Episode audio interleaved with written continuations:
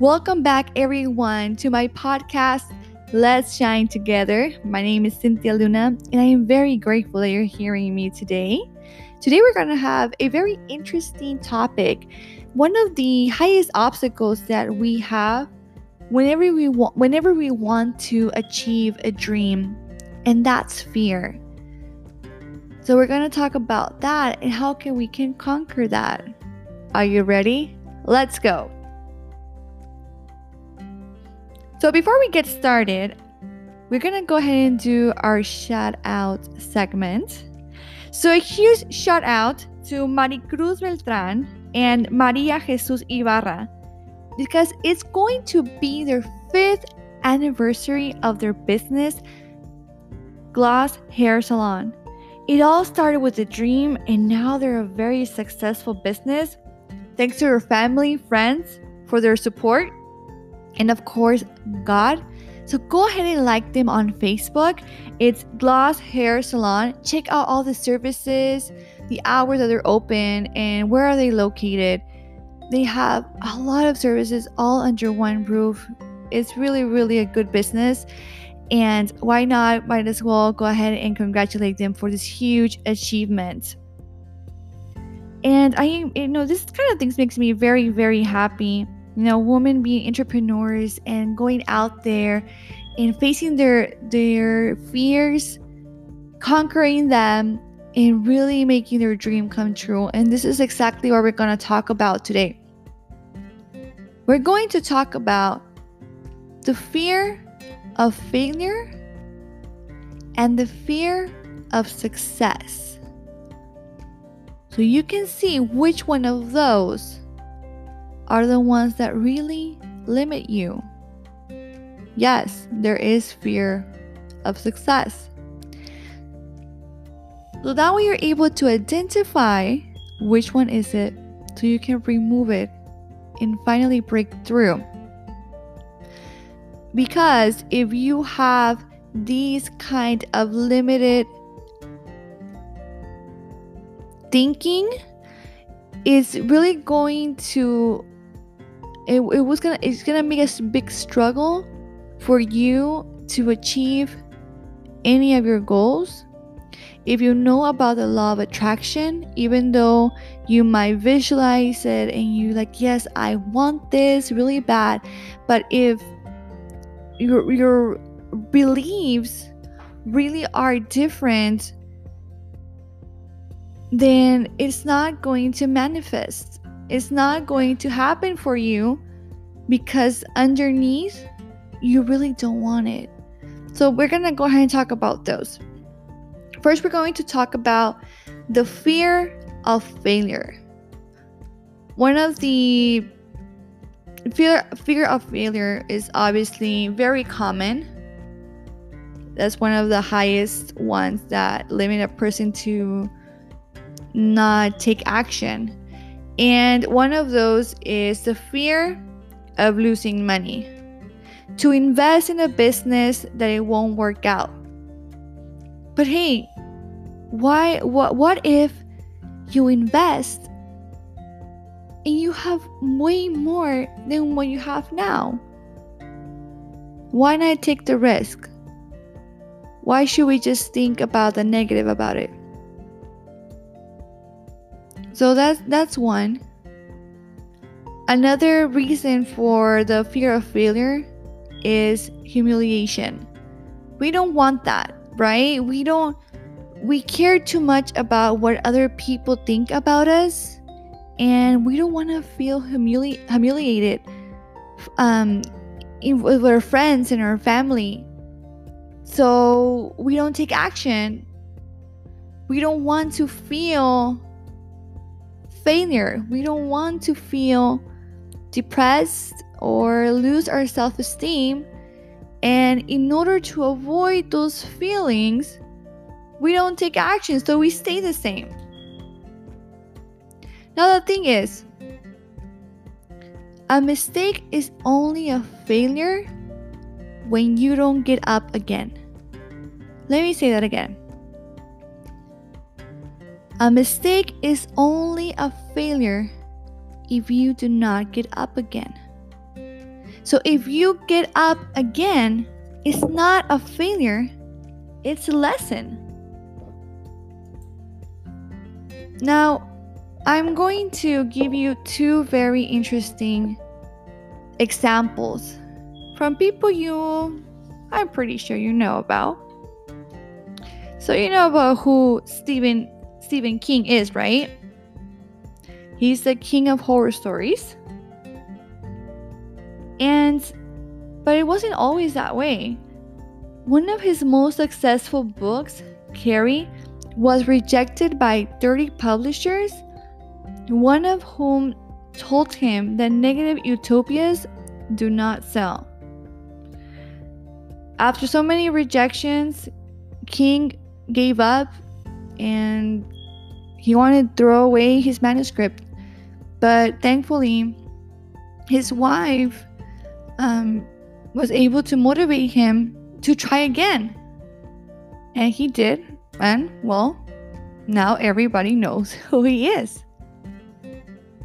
But imagine that rejected 30 times by a very good book that obviously is one of the best sellers. Another interesting character or person that we know of is Walt Disney. I'm pretty sure everyone kind of knows that he was fired by his editor, and the editor felt that he lacked imagination and had no good ideas. But he also tried to have his own animation company, and he made a deal with a distribution company in which um, he would ship them um, his cartoons. But he did not get paid until six months later. Unfortunately, because of that, he lost his company because he couldn't pay rent. So apparently, he had to survive with only dog food. And well, now he is the great animator of all times, of our time. So these are very good two examples of how we are able if we're if we are able to overcome the fear of failure. And even if failure comes if we get up again it will not be a failure. It will be a lesson. So it's up to you what you want to do with it. Now let's go to fear of success yes that exists and actually is kind of stronger than fear of failure because most of the times we don't recognize it.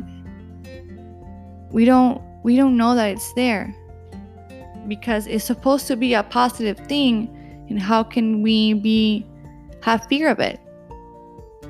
So if you're that kind of person that works a lot and does not care about investing and you're really out there but you're not getting the the success that you want, maybe the fear of success is your major problem, is your main problem.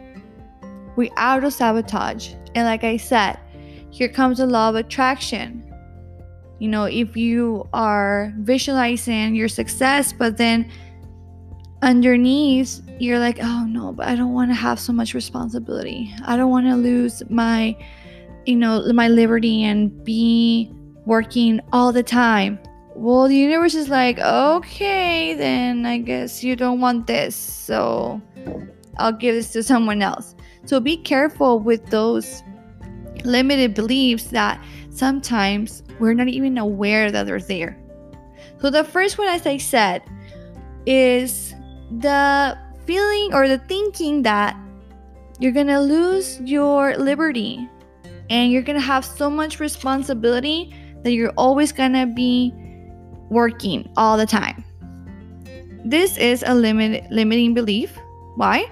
Well, if you are very successful, you will eventually be able to hire people to do your job. And you will finally be able to have total control of your time. Who does not want that, right? So that's definitely a limited belief. Another one is fear of having too much money. Yes, that is actually a fear too. Why? Well, many of us, we've been taught that having money is bad, that it turns you to an evil person, and being ambitious is not a good thing. That to be, in order for you to be humble, you have to be poor. That's not true. Have you ever have you known someone that has no money um, but then again they act like they're better than someone else? Do you know those kind of people? But do you know also that a lot of rich people give so much for society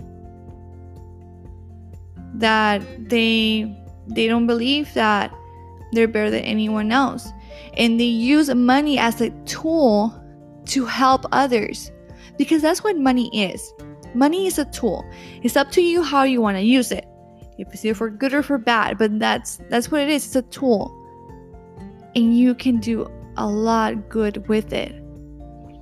So being humble is a virtue. It's a virtue. And even if you're rich you can have that virtue. And it's actually really really good to have that. Remind yourself you know from when you from where you started. And take that humble pill every day. Because sometimes we might be in the top but the next day we don't know where we're going to be at. So it's really good to remember that. But money will money won't change that. Only your actions will. Okay so let's go to the third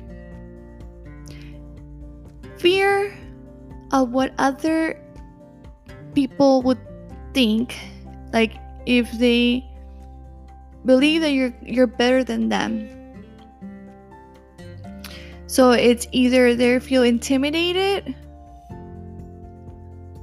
or that you know start feeling hatred because they would want they want what you have. Now, why do we want to keep those kind of people in our lives? There's some people that they're in our lives for some period of time and then they have to go. That's just how it is. So let those people go.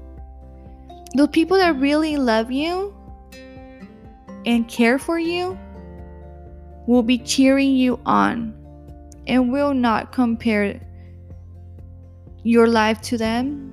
We're all different, but they'll always be there cheering you on. Those are the people that matter. So, all the other people, let them go. Now, here's the thing a lot of this happens when, with a relationship, a lot of the men feel intimidated when the woman is the one that is earning higher income. And unfortunately, because this what society entails, right? That men should be the high earner and when the woman is the one that does that they even it, with men they would tell them like oh huh, really your wife earns more than you, your partner earns more than you. And it's very sad that they will accept that kind of negative talk. And a lot of men will even tell their wives to stop doing what they love because they don't want them to earn more. How is that even possible? And a lot of women stop doing what they love and they're so good at it to make their partner happy. This is one of the things that I think my husband and, and I do really well. We see each other as teammates, we're a team. When he does well, I do well. When I do well, he does well. So we always cheer each other on. It's important to have a partner that's busy, that has their own goals, their own dreams. That way everyone is concentrated on their on on their dream and not think about the, the negative things.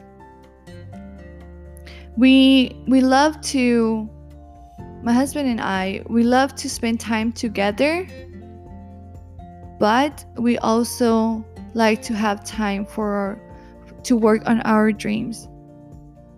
And we cheer each other on. It really does make me very very happy whenever he comes and tells me that some they told him something good in his job. It feels like if it's your own.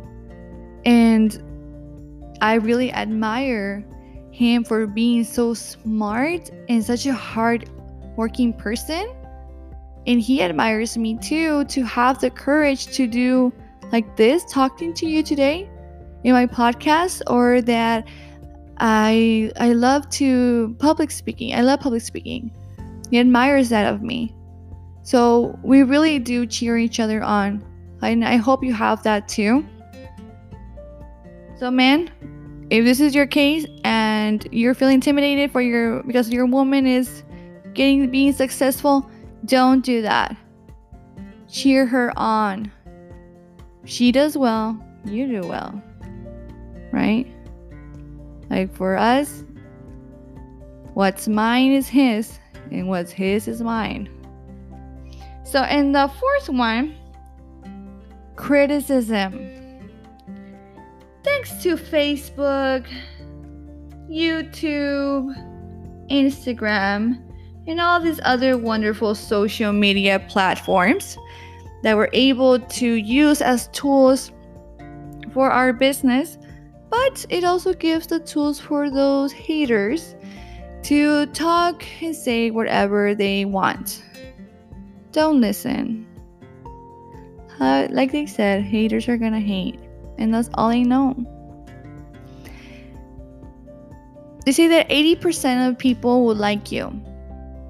10% of the people be like, uh, like, oh, so so. She's like, they're not gonna, like, they don't like you, but they don't dislike you either.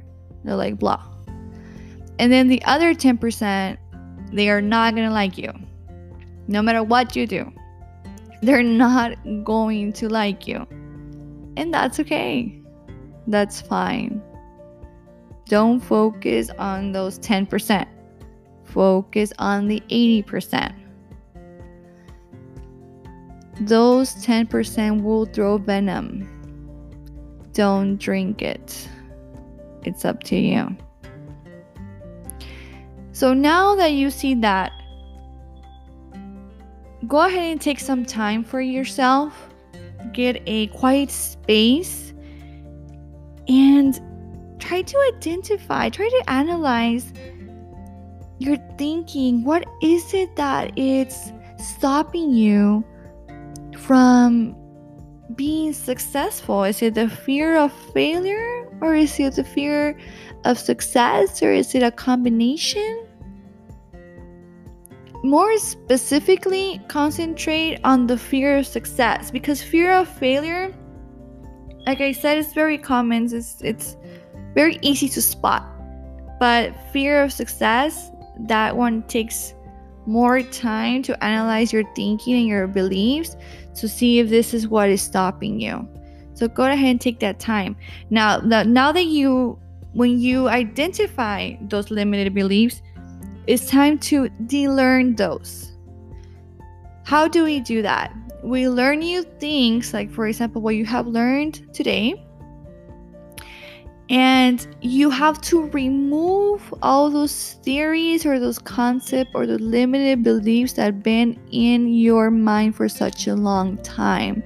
Because the more that it stays there, the more negati- negativity it will bring so we have to de-learn all of that.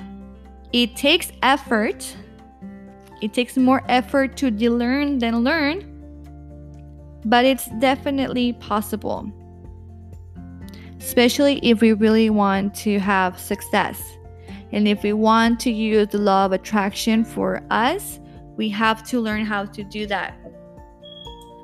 So, to end this, I want to um, read a quote. All the diversity I've had in my life, all my troubles and obstacles have strengthened have strengthened me. You may not realize it when it happens, but a kick in the teeth may be the best thing in the world for you. Walt Disney. Thank you so much for being with me today.